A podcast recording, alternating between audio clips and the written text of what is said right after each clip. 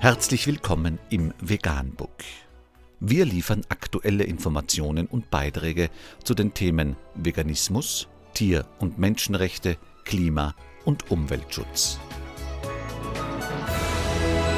Doktor Ernst Walter Henrich am 18. Mai 2019 zum Thema Schlachthof. Nicht nur eine Hölle für Tiere, sondern auch für das mordende Personal.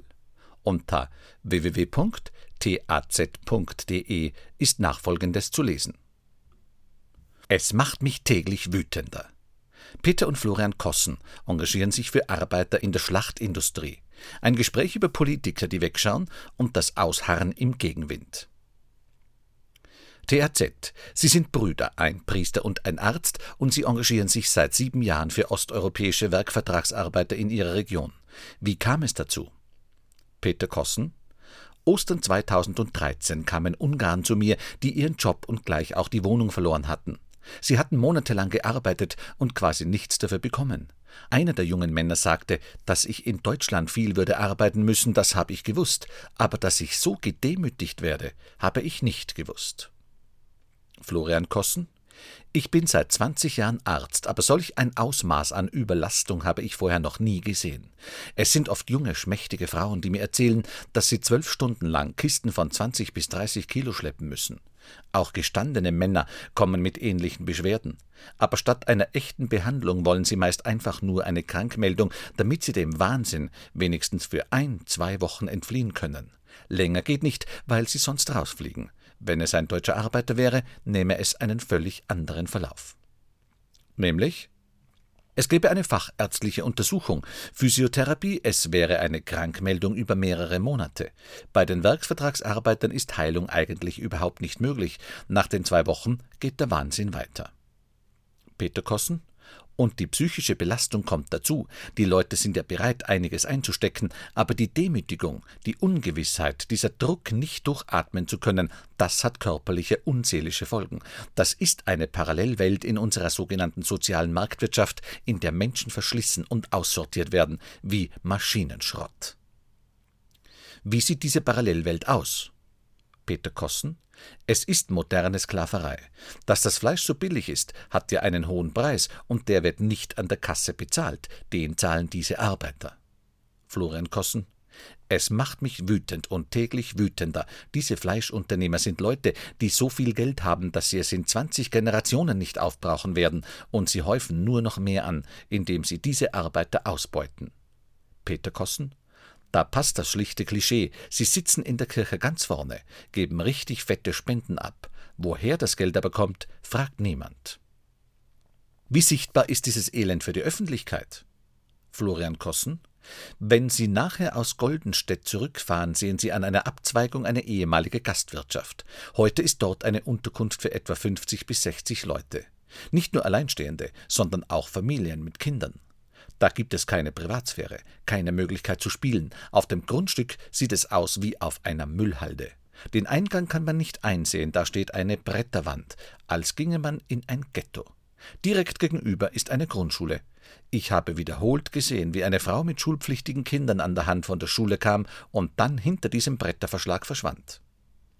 Peter Kossen. Ich habe Kontakt zu einem AWO-Kindergarten. Die Mitarbeiter sagen mir, dass manche Kindergartenkinder den ganzen Tag schlafen. Sie sind verstört. Sie bekommen nachts in der Unterkunft Prostitution, Drogen, Alkohol und Gewalt zu sehen. Die Kindergärtnerinnen sind hilflos. Sie sehen jeden Tag, was das mit den kleinen Kindern macht. Aber mir sagen Unternehmer in Gesprächen, ich weiß nicht, was du willst, die wohnen zu Hause auch im Dreck. Ein kleiner Junge hier meinte, ich wünsche mir zu Weihnachten einen Trecker und einen Polen dazu. Würden Sie eigentlich deutlich mehr Druck aus der Politik erwarten? Florian Kossen. Die niedersächsische Landwirtschaftsministerin sagte nach einem Besuch bei einem der großen Schlachthöfe, sie hätten nichts zu beanstanden. Die Arbeitsverhältnisse und die hygienischen Verhältnisse seien in Ordnung. Dabei wissen hier alle, dass sich trotz Selbstverpflichtungserklärung und Mindestlohn im Prinzip nichts geändert hat. Peter Kossen. Unser Eindruck ist, dass die Richtlinienkompetenz hier in der Region nicht bei den Bürgern liegt, sondern bei den großen Unternehmern. Manchen Politikern mag das Thema ein echtes Anliegen sein, aber nicht vielen, und Gesetze sind leider nur so gut wie ihre Durchsetzung. Wie gut ist die? Die niedersächsischen Landkreise Cloppenburg und Vechta haben zum Beispiel mit großem Aufwand und großer Öffentlichkeit Richtlinien für die Unterkünfte beschlossen, aber wenn die Untersuchung vorher angekündigt wird, dann kann man zusehen, wie die Mieter rein und wieder rausgebracht werden. Der Arm der Szenegrößen reicht bis in die Justiz hinein, oder aber die Behörden werden bei ihrer Arbeit behindert und haben nicht genügend Personal. Florian Kossen dass sich wesentlich nichts verändert hat, wissen wir aus dem direkten Kontakt mit Betroffenen. Auch Beratungsstellen für die Arbeitsmigranten bestätigen das aus ihrer Praxis, etwa das Gewerkschaftsprojekt Faire Mobilität oder die Arbeitslosen-Selbsthilfe Oldenburg. Versuchen die Betroffenen selbst sich zu wehren? Peter Kossen die Leute wehren sich praktisch kaum. Sie ziehen sich eher resigniert zurück. Da will unser jetzt gerade neu gegründeter Verein Aktion Würde und Gerechtigkeit Abhilfe schaffen durch leichteren Zugang zu Rechtshilfe. Fühlen Sie sich ohnmächtig, wenn sich so wenig bewegt? Peter Kossen. Wir können nur hoffen, dass Protest hilft. Manchmal packt es mich einfach. Einmal habe ich spontan den Verkehrskreisel beim Hauptsitz der Westjohann-Brüder zu einem Altar umgestaltet. Mir ging durch den Kopf, was wird hier wem geopfert? Und dann ich habe Sperrholzplatten besorgt und Denkmal des unbekannten Lohnsklaven draufgedruckt. Das hat für ziemlich großen Wirbel gesorgt. Die Mittelstandsvereinigung Wiesbeck meinte, wir würden dem Mittelstand schaden und nicht differenzieren. Und differenzieren Sie? Peter Kossen. Natürlich. Es gibt ja auch Unternehmen wie Wernsing in Kloppenburg, die machen Feinkost. 3000 Mitarbeiter und kein einziger Werksvertragsarbeiter. Ich kenne den Chef und habe ihn gefragt, ob er damit nicht werben will, aber er hat abgewunken, weil er Fleisch bei Tönis und Tennis Grand einkauft. Er wolle sich nicht zu weit aus dem Fenster lehnen. Werden Ihre Kritiker denn auch genauso deutlich wie Sie selbst? Peter Kossen. Das hätte ich manchmal gerne, die direkte Konfrontation. Als ich in Fechter noch in der Behörde tätig war, wurde aus der Politik und aus der Wirtschaft heraus schon versucht, über den damaligen Weihbischof Gegendruck aufzubauen. Er hat sich dem auch zur Verfügung gestellt. Leider. Deshalb musste ich die Stelle wechseln. Traditionell ist man als Priester, als Arzt auf dem Lande eine geachtete Persönlichkeit. Haben Sie Erfahrung damit, Gegenwind zu bekommen? Florian Kossen. Für mich ist diese Art von Öffentlichkeit Neuland, aber ich habe noch genug zu tun und auch keine Angst davor, dass mir die Patienten flöten gehen. Peter Kossen. Wir brauchen keinen Krawall, um uns wohlzufühlen, aber wir haben von unseren Eltern gelernt, dass man eine Meinung haben und sie bis zu einem gewissen Grad auch vertreten muss, auch gegen die Mehrheitsmeinung.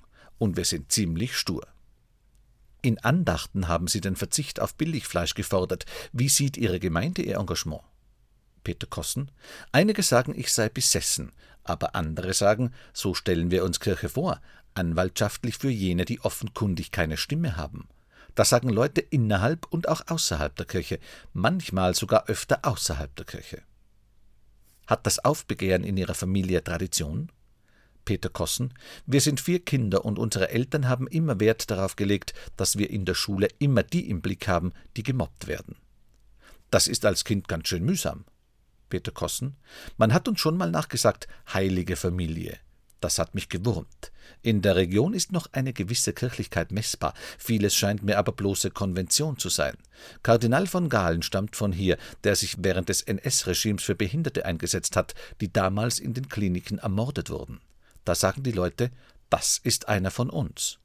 Aber seinem Vorbild, den Schutzlosen zu helfen, folgen zu wenige. Vegan, die gesündeste Ernährung und ihre Auswirkungen auf Klima und Umwelt, Tier- und Menschenrechte. Mehr unter www.provegan.info.